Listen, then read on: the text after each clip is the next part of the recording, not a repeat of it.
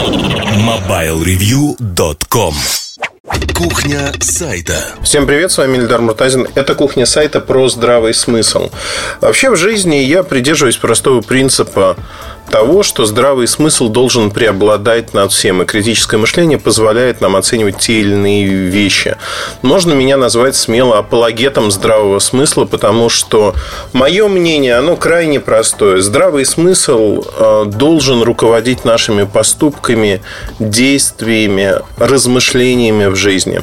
И когда люди упорно демонстрируют отсутствие этого здравого смысла, отсутствие начатков даже критического мышления, мне, конечно, становится грустно, потому потому что мир превращается в такое, знаете, дерганное полотно, в котором люди совершают совершенно дурацкие ошибки, ошибки не с моей точки зрения, а с точки зрения самих людей. Ну, например, да, а, ребенок, когда а, начинает расти, мы ему объясняем, что, дорогой мой ребенок, нельзя засовывать руки в розетку, потому что засунув руки в розетку, ты получишь удар током, и это болезненно. Кто-то из детей не верит, есть недоверчивые от природы дети, проделывает эту операцию, получает удар током и запоминает, что электричество – это больно. Ну, а, опять-таки, если остается жив. Таких примеров можно привести огромное количество, и понятно, что видовое разнообразие, если говорить с точки зрения биологии и эволюции, оно обеспечивает выживание вида. Поэтому нельзя стремиться к тому, что э, все люди неожиданно станут умными или глупыми наоборот, или будут совершать разумные поступки. Этого никогда не будет. Но когда я говорю про здравый смысл, он все-таки должен преобладать у людей, имеющих определенное образование, имеющих определенный жизненный опыт, но этого не наблюдается зачастую. И э, когда мы говорим о журналистике, журналистика – это часть жизни. Э, хотим мы того или нет, с точки зрения того, что есть читатели, зрители, кто потребляет информацию. Даже те, кто говорят, что они не используют современные СМИ, а находят информацию. Знаете, это как выглядит?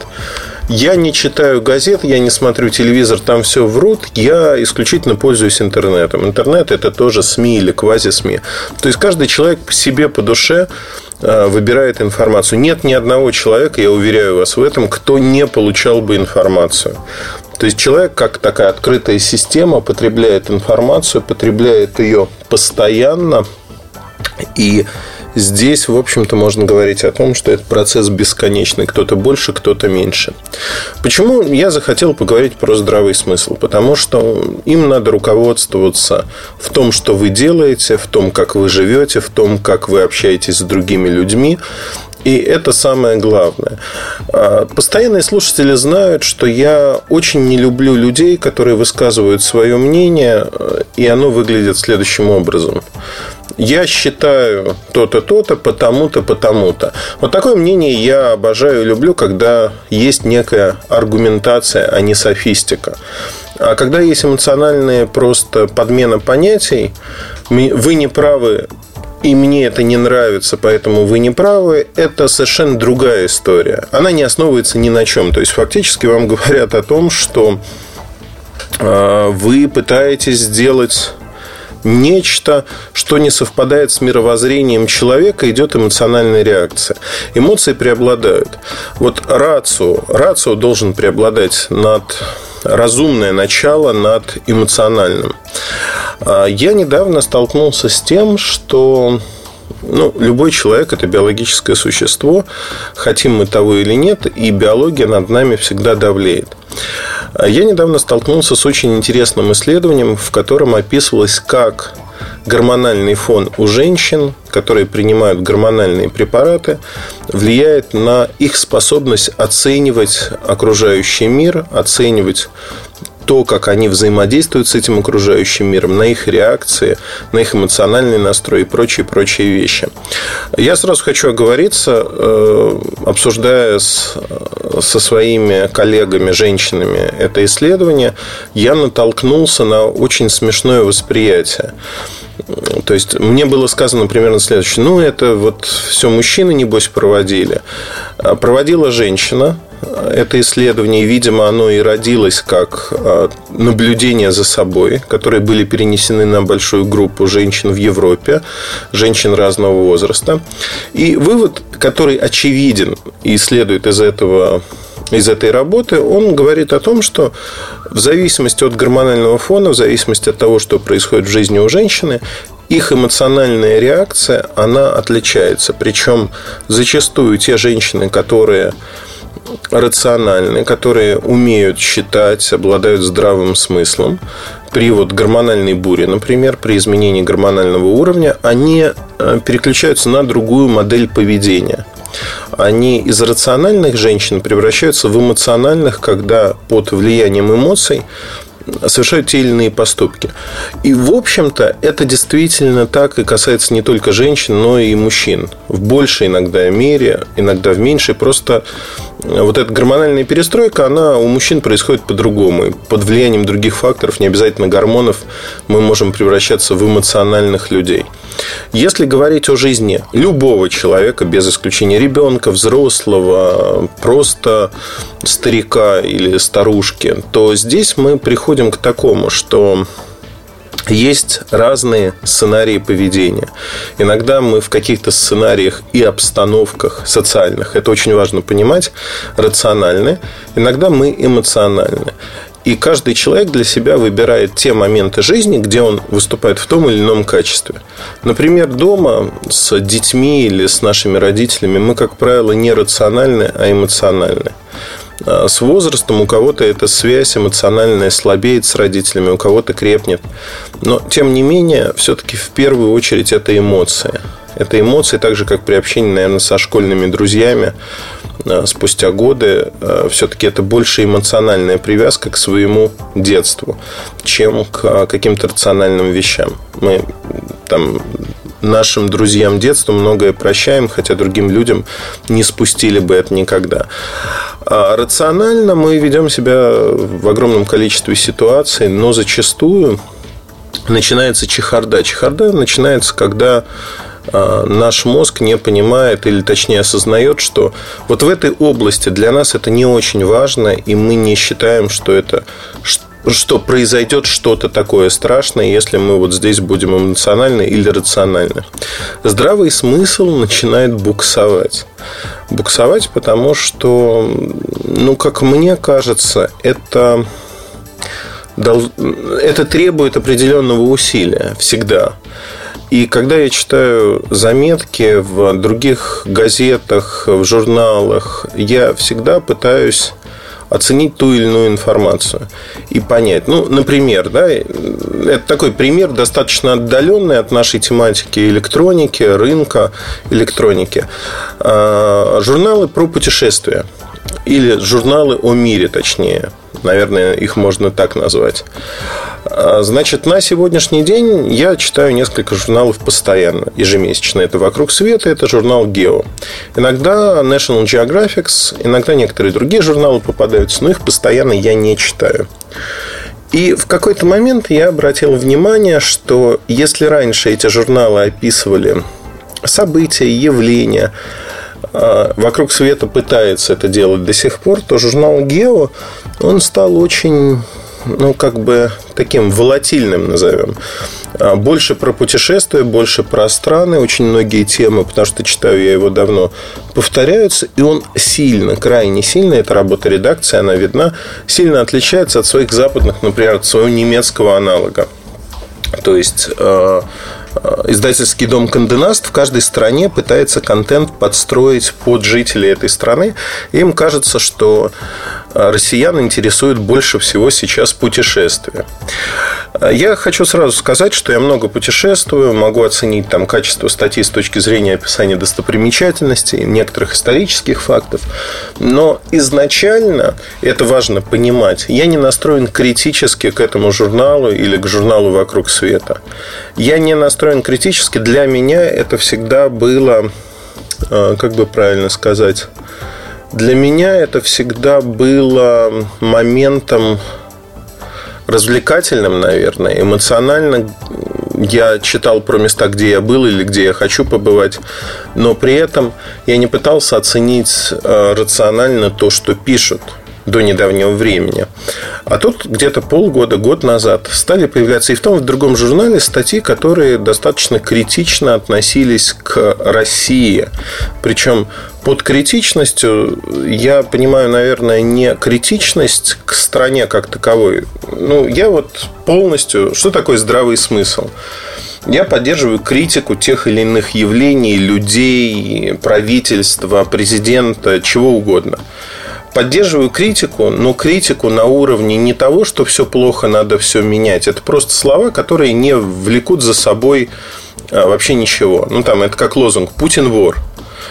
И дальше, и дальше что? Да, повисает большая пауза. С этим можно согласиться, с этим можно не согласиться. Никто не приводит никаких фактов или прочего. И главное, не приводит а, руководство к действию. Если вы осознаете, что это так, то надо сделать что-то. Или другой пример, там, давайте Путина оставим в покое. Человек мне пишет, «А, в моем регионе чиновники убийцы, воры и вообще казнокрады. Вот я это точно доподлинно знаю. Есть Генеральная прокуратура Российской Федерации, куда можно обратиться. Человек даже не отрывает свою задницу, письмо написать ему сложно, он не хочет этого делать, потому что, по его мнению, ничего не изменится. Но я думаю, что это просто эмоциональная риторика, когда что-то в жизни не сложилось, а вот кажется, что у соседа вкуснее, и у них там все по-другому. Чтобы не скатываться в политику, вернемся вот к гео и вокруг света. Прочитав эти материалы, у меня включилось, знаете, как раздражающий момент, раздражающий фактор.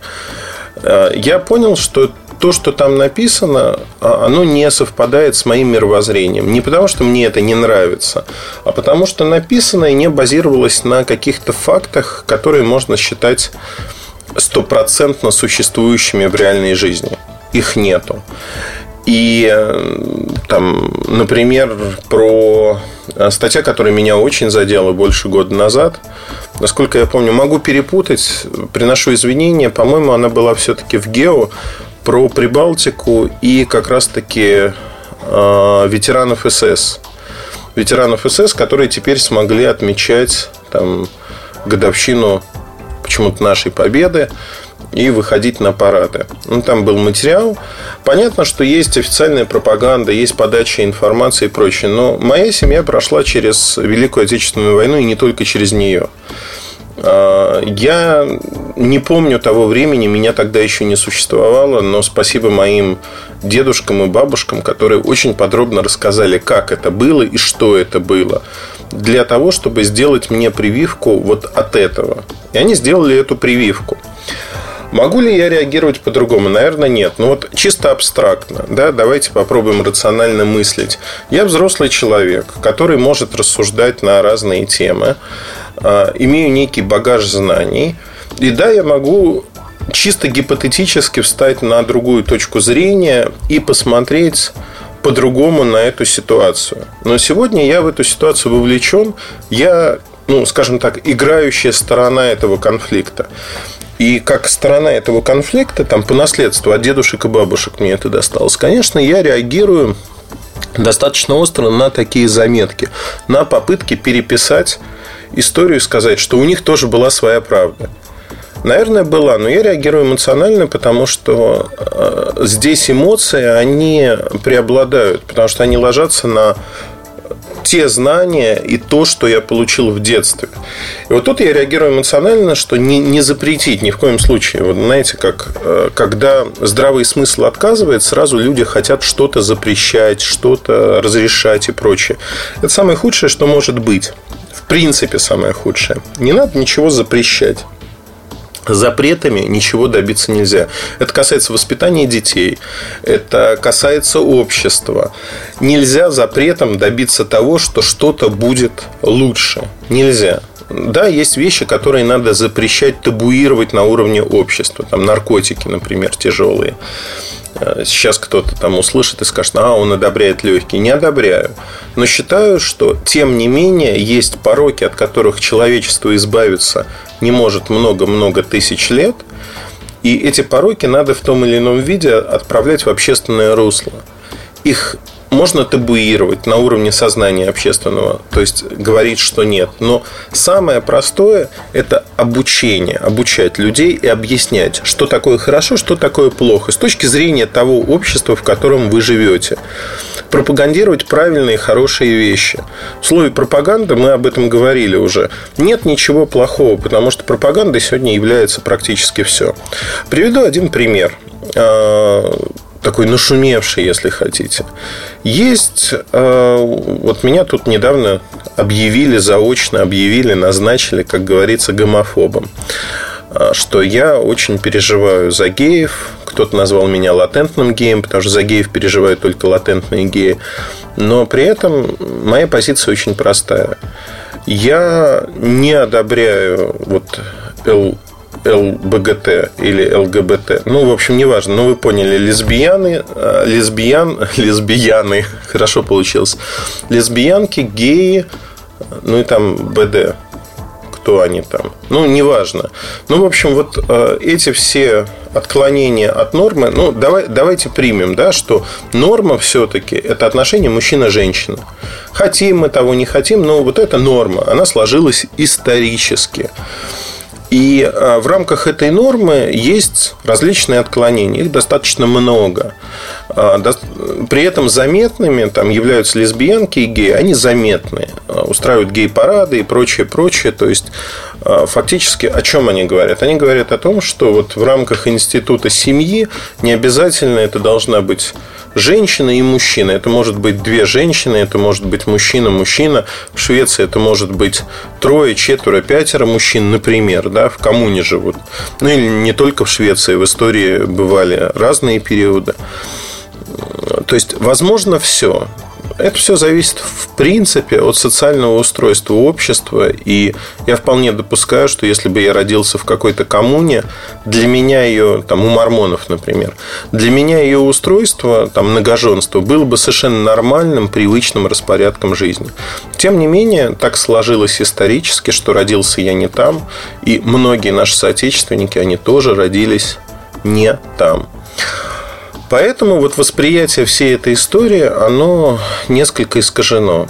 А, когда в Америке одобрили однополые браки на уровне Верховного суда, вообще отдельная тема большая, а, большая часть штатов США, большая часть штатов, а, там федеративное устройство, то есть каждый штат имеет свою систему судебную, свои законы.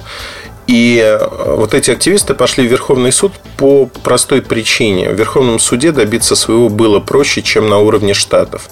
Сейчас штаты будут судиться, оспаривать эти законы, потому что э, большая часть, ну, в том или ином виде людей, она этого не поддерживает. И меньшинство сейчас навязывает большинству э, свою точку зрения на этот вопрос, что неправильно. Вообще, любое меньшинство активное, агрессивное, оно пытается навязать зачастую свои правила игры более инертному большинству, но часто натыкается на отпор. Что будет в Штатах, это отдельная история. Сейчас они там празднуют победу.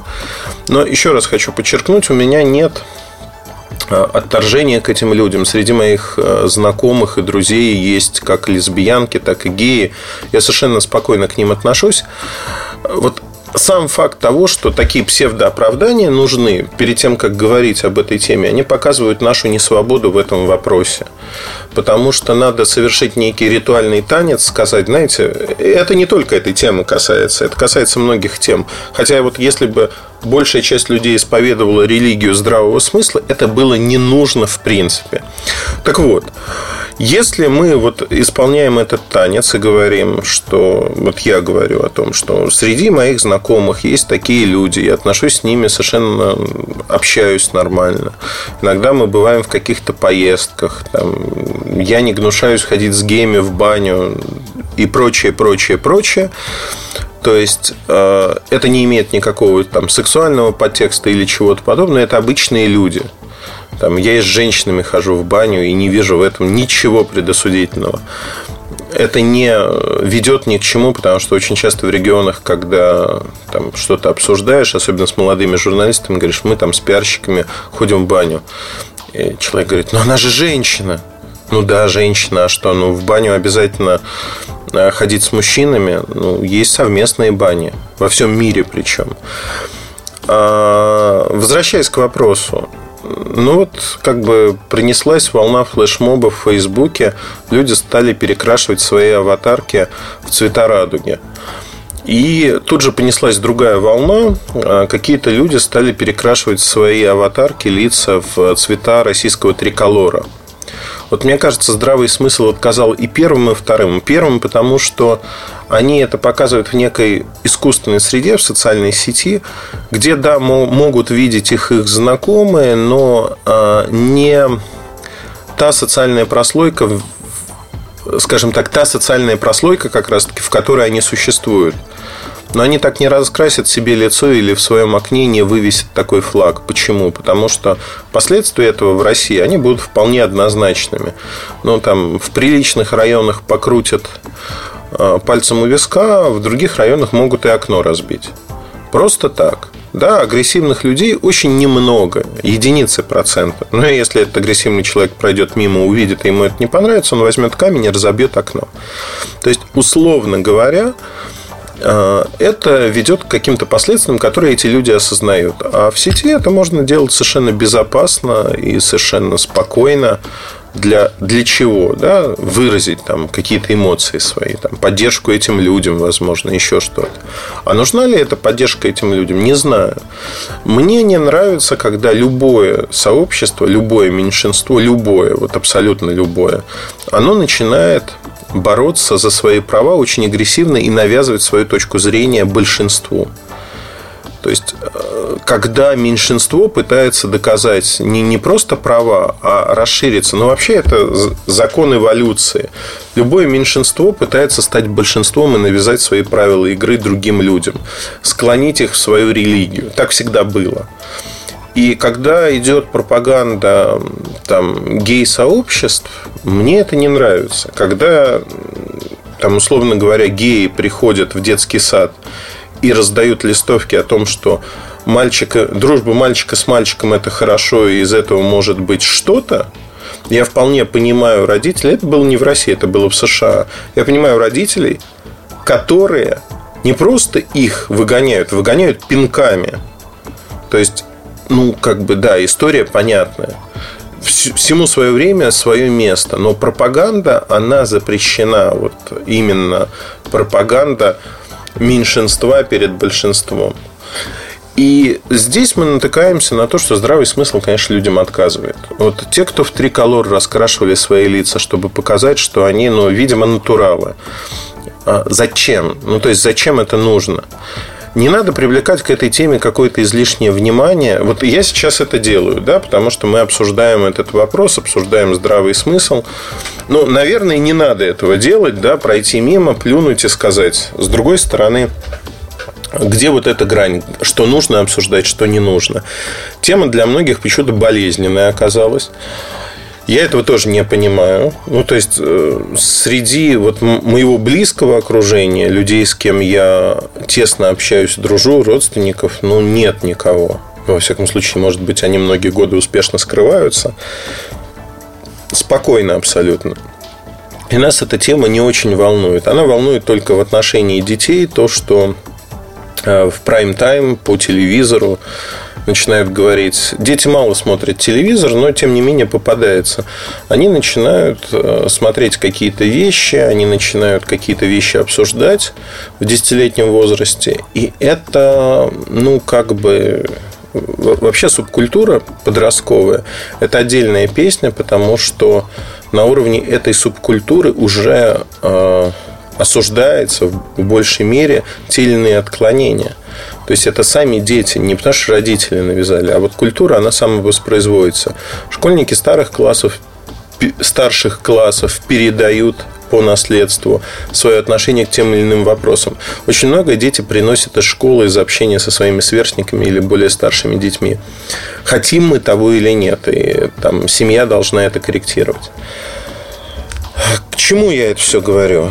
Фактически вот здравый смысл, он очень сильно отказывает. Отказывает, и, как мне кажется, ну, здесь, в общем-то, ну, мы переходим к ситуации, когда здравый смысл, он играет не на нашей стороне. Отказывает, потому что эмоции вступают. Есть еще одна история, которую я приберег. На «Эхо Москвы» была передача у Саши Плющева «Точка» про закрытие условное. Есть такая ну, энциклопедия народного творчества «Лурк», Луркморье, где достаточно в жесткой манере стебутся над теми или иными людьми. И э, одним из администраторов, не создателя, а тех, кто поддерживал сайт, Дэвид, Давид, Давид Хомак. По-моему, так. Я с ним общался один раз в жизни. Значит, там история очень простая. Нет сил, там прессует Роскомнадзор, цензура. И я замораживаю, чуть ли не закрываю этот ресурс. При этом он уехал жить в Израиль. Вообще очень показательно, что у нас все борцы за что-то, да, они куда-то уезжают, не выдерживая а, как они сами признаются, давление, чтобы не выдавать IP-адреса и прочие вещи. А, у меня было столкновение с а, Лурком однажды, несколько лет назад. Причем столкновение очень смешное. Там появилась некая информация, которая не соответствовала действительности. Я всегда к Лурку относился очень спокойно. И там, если постоянные читатели мои помнят, у меня даже в шапке моего лайв-журнала, когда он был открыт, была ссылка на статью на Лурке про меня же. Там были смешные моменты. Ну, как бы сатира, она и есть сатира, почему нет? Пусть она существует. Я никогда не пытался сделать так, чтобы эту статью изъяли или что-то до определенного момента. Или что-то с ней сделать. А дальше произошла вещь, когда в этой статье э, появилась информация, которая была ну, не то чтобы критической, но она не являлась правдой вообще ни в каком виде. Эта информация была добавлена вполне определенными людьми с определенными целями, и они использовали этот ресурс, публичный ресурс, публично доступный, для того, чтобы нанести там, удар по мне.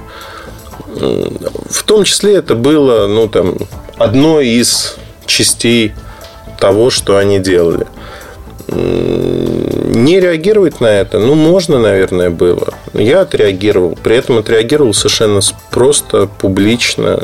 Как бы сказал о том, что если не изменится то, что я хочу, чтобы изменилось, то будут проблемы у Лурка. И э, мне позвонил как раз-таки Давид Хомак. Он Давид. Ну, в общем, неважно. Мне позвонил вот этот молодой человек, который уехал жить, или не молодой человек, который уехал жить в Израиль. Какой-то совершенно невнятный разговор был.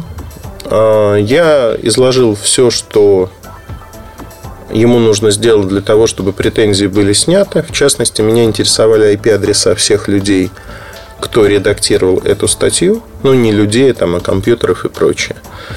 Он формально в разговоре отказался предоставить мне эти адреса. Дальше я сказал, ну хорошо, значит будем судиться. На следующий день я получил все IP-адреса всех людей, кто э, редактировал мою запись. Про, ну, запись про меня, не мою запись, запись про меня. Я получил все IP-адреса, все претензии у меня были сняты. И сегодня, когда этот человек там говорит, что я буду защищать кого-то, ну, мне кажется, защищалка у него явно не выросла. И когда человек говорит о том, что я уехал, чтобы защитить, уехал он от того, что не может реализовать себя в России. Я думаю, что проблема исключительно в этом. Когда на себя белые примеряют люди, которые, ну, у меня нет никаких обязательств перед ним. Большое спасибо за IP-адреса. Тогда ситуацию, которая тогда возникла, мы, а, там, я и юристы смогли решить достаточно быстро благодаря этой, в кавычках, помощи, которая произошла под давлением. Так вот, а, как мне кажется, здравый смысл подсказывает очень простую вещь что, ну, даже если вы не знаете о том, что, вот, ну, я знаю эту ситуацию, которая произошла лично со мной. Некий человек говорит о том, что он уехал, э, такой, знаете, пламенный борец, он уехал в другую страну, чтобы не выдать товарищей. Но я вот в такие посылы не верю. Не верю, ну, может быть, я очень циничный. Но учитывая, что большая часть страны еще более цинична, чем я, наверное, все не верят. Не верят просто в силу того, что так не бывает. Человек не срывается в другую страну для того, чтобы уехать и жить без работы и прочих вещей, просто чтобы защитить кого-то. Ну, нет таких людей, практически нет. И если говорить о том, что происходит сегодня вообще с людьми, там, ну, много людей уезжает из России, это правда абсолютно. Э, я очень как бы ценю тех людей, и это правда, это очень ценно, кто находит в себе силы не клеймить то, что они оставили здесь. Э, вы знаете, для меня это очень показательно. У них есть свое мнение о происходящем. Они это мнение как бы пестуют, но они не пытаются это мнение навязать окружающим. Более того, понимая, что они больше не являются частью системы, частью сообщества, они относятся к другим уже сообществам, там, иммигранты в США, в Германии, где угодно. Они не оценивают события, потому что они оторваны от них. Приведу простой пример. В Берлине с подругой сели в такси, оказался русскоязычный водитель, а, немножко какие-то восточные корни, наверное, у него были. И вот он говорит, я каждое утро слушаю там артподготовку, еще какие-то радиостанции, радиопередачи в интернете. И вот там смелые люди, они, значит, против Путина, они все рассказывают, как, как есть на самом деле. Россия, все, Россия закончилась, Россия кризис, сейчас она будет, это было где-то полгода назад, она будет разрушена до основания, вот тогда придем мы и построим новую страну. Я говорю, простите, мы это кто? Ну, вот он называет какого-то человека, который ведет артподготовку. Я говорю, я не знаю, кто это такой. Вот правда, я живу, в отличие от вас, в России. Я не эмигрировал никуда, хотя имел возможность много раз.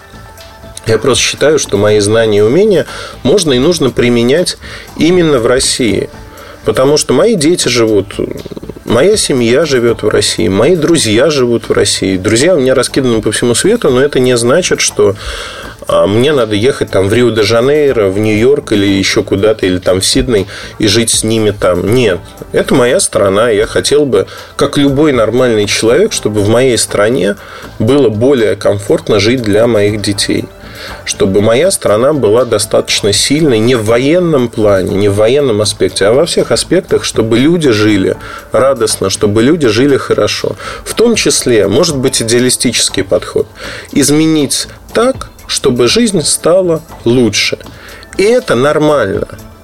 Это нормально, потому что а, на сегодняшний день я считаю, что это можно сделать, поэтому я здесь. Я пытаюсь это сделать в меру своих сил и возможностей, в том числе записываю вот такие подкасты, которые не приносят, знаете, вот это тоже цинично, они не приносят ничего, кроме глубокого морального удовлетворения, потому что я общаюсь с нескольким десятком тысяч человек с вами, кто так или иначе разделяет мои мысли, разделяет, ну, находит их интересными, скажем так. Может быть, не разделяет, в чем-то согласен, в чем-то не согласен. Тем не менее, есть некий диалог. Этот диалог очень важен для того, чтобы мы выработали, как жители страны, вот то самое лучшее будущее. И для меня очень ценно, когда люди уезжают, и уезжая, они не то чтобы берут мораторий на молчание, а они очень осторожно стараются комментировать. И мне очень не нравятся люди, которые, уезжая и не становясь на новом месте успешными зачастую, они винят в этом во всем Россию. Они винят в своих неудачах страну, которая дала им жизнь, по сути, да, родину. Там, может быть, пафосно звучит громко, но давайте включим здравый смысл. Ну, виноват, кто виноват в том, что у мальчика Максима не стоит? Я вот написал этот твит, который подхватили. А, там у мальчика Максима не стояло, он привычно подумал, пора менять президента. Но это вот эмоциональная оценка событий, что у меня что-то не получается, значит, в этом виноваты другие. Не я сам, не кто-то. Все, что имею в этой жизни я, я заработал самостоятельно. Я построил все это своими руками. Был ли у меня какой-то шикарный старт? Нет, не было. У меня было в кармане 100 долларов, с которыми я начинал все это, которые я тоже заработал в свою очередь. Не было никаких инвестиций, вливаний или чего-то под... Вот ничего этого не было. И я, как и раньше, работаю с утра до вечера. Я каждый день трачу на работу по 10 часов примерно в среднем, да, в том или ином виде. И когда люди говорят, вот я хочу все иметь и ничего не делать, ну так не бывает в жизни. Надо включать голову. А включать голову всегда тяжело. Тяжело, потому что люди не хотят этого делать. Так вот, возвращаясь к этой истории с э, отъехавшими нашими гражданами, я невольно ловлю себя на мысли последнее время, что все больше и большее число людей вот так кидается куда-то, уезжает, и дальше они либо клеймят все, либо у них нет просто времени, они находят себя и достаточно... Ну, есть промежуточные варианты, конечно же, всегда они есть. Но, тем не менее, вот как бы два таких пограничных крайних состояния. И часто психологически надо объяснять себе, почему ты уехал, что там все плохо, и поэтому ты бросился как в омут в новый мир, а старый мир отринул, потому что он плох. Но тут надо тоже включать здравый смысл, почему люди это делают. На самом деле, вот я сейчас понимаю, что, наверное, я не очень внятно и хорошо смог объяснить, что с эмоциональной точки зрения подходил, объяснить э, то, что для меня является здравым смыслом. Попробую за пять минут это сделать для того, чтобы без примеров а уже конкретику, самую суть. Вы знаете, мне кажется, включать голову надо любому человеку в любой ситуации – и э, приведу простой пример. Есть очередная пирамида на айфонах. Вот SAS была пирамида, сейчас друзьям друзей. В этой пирамиде какие-то люди, которые нагло, не скрываясь, пиарят э, свои, в кавычках, услуги, предлагают там айфоны и другую технику за смешные деньги. Они привлекают деньги под 5% ежемесячно, то есть 60% годовых. И они не являются банком, они не являются финансовым учреждением. Это просто некие люди, физические персоны. И находится достаточно большое количество людей, кто в погоне, даже среди моих знакомых нашелся такой человек, как выяснилось, кто в погоне за наживой закрывают глаза на то, что это мошенничество. Они рискуют своими деньгами. Но самое страшное заключается в том, что они начинают рекламировать этих мошенников, потому что пока вот первый этап пирамиды всегда надо завлечь людей, показать, что это работает. И люди выключают здравый смысл, выключают свои мозги, они не понимают, что прямые поставки для физических лиц заводов Apple – это оксюмарон, этого не может быть в природе. Они не понимают этого, хотя могли бы понимать. Отключают здравый смысл и начинают тратить свои деньги в надежде их получить. Кто-то получает, кто-то нет. Большая часть, любая пирамида устроена так, что большая часть людей страдает. И вот здесь Наверное, те, кто пострадал, они виноваты во многом, потому что их здравый смысл отказал. Они решили, что прокатит, будет хорошо. Я хочу, и знаете, это моя мечта. Вообще, я очень хочу, чтобы отношение ко мне и к другим людям, и вообще к обществу, оно было критичным. То есть, когда мы говорим, чтобы там, мои поступки, поступки других людей, мы оценивали а, поступки компании, действия компании, мы оценивали по делам. И по не по словам, а по делам, и по тому, что люди делают, и главное, мы оценивали их здраво. То есть мы анализировали и критически подходили. Ага, вот эти ребята там делают то-то, то-то, то-то. Угу. А говорят вот это, это, это как это соотносится в реальной жизни. То есть как только достаточно заметное количество, понимаете, это тоже, я сейчас занимаюсь тем же, чем занимаются геи. Я пытаюсь создать самовоспроизводящуюся систему здравого смысла, чтобы заразить вот этой инъекцией, заразить вас мыслями о том, что здравый смысл, рациональное мышление – это очень важно в жизни. И если вы задумаетесь и начнете применять это на практике, многие из вас это уже делают, расскажете об этом окружающим, вы знаете, постепенно жизнь станет лучше, потому что эмоциональные вещи немножко отойдут на второй план. И это очень важно, это действительно очень важно, потому что мы не можем жить в ситуации, когда нами руководят только эмоции, когда эти эмоции там превалируют, и, ну, это неправильно со всех точек зрения. Наверное, на этом я закруглюсь. Конечно, я поджег там нескольким людям в этом подкасте, как говорится, задницы, хвосты, но я готов к очередной порции пахучих жидкостей в свой адрес. Они ровным счетом для меня ничего не значат. На этом, наверное, все. Удачи, хорошего вам настроения. До свидания, до следующих встреч. Слушайте другие части этого подкаста, да и наши подкасты тоже. Пока. MobileReview.com Жизнь в движении.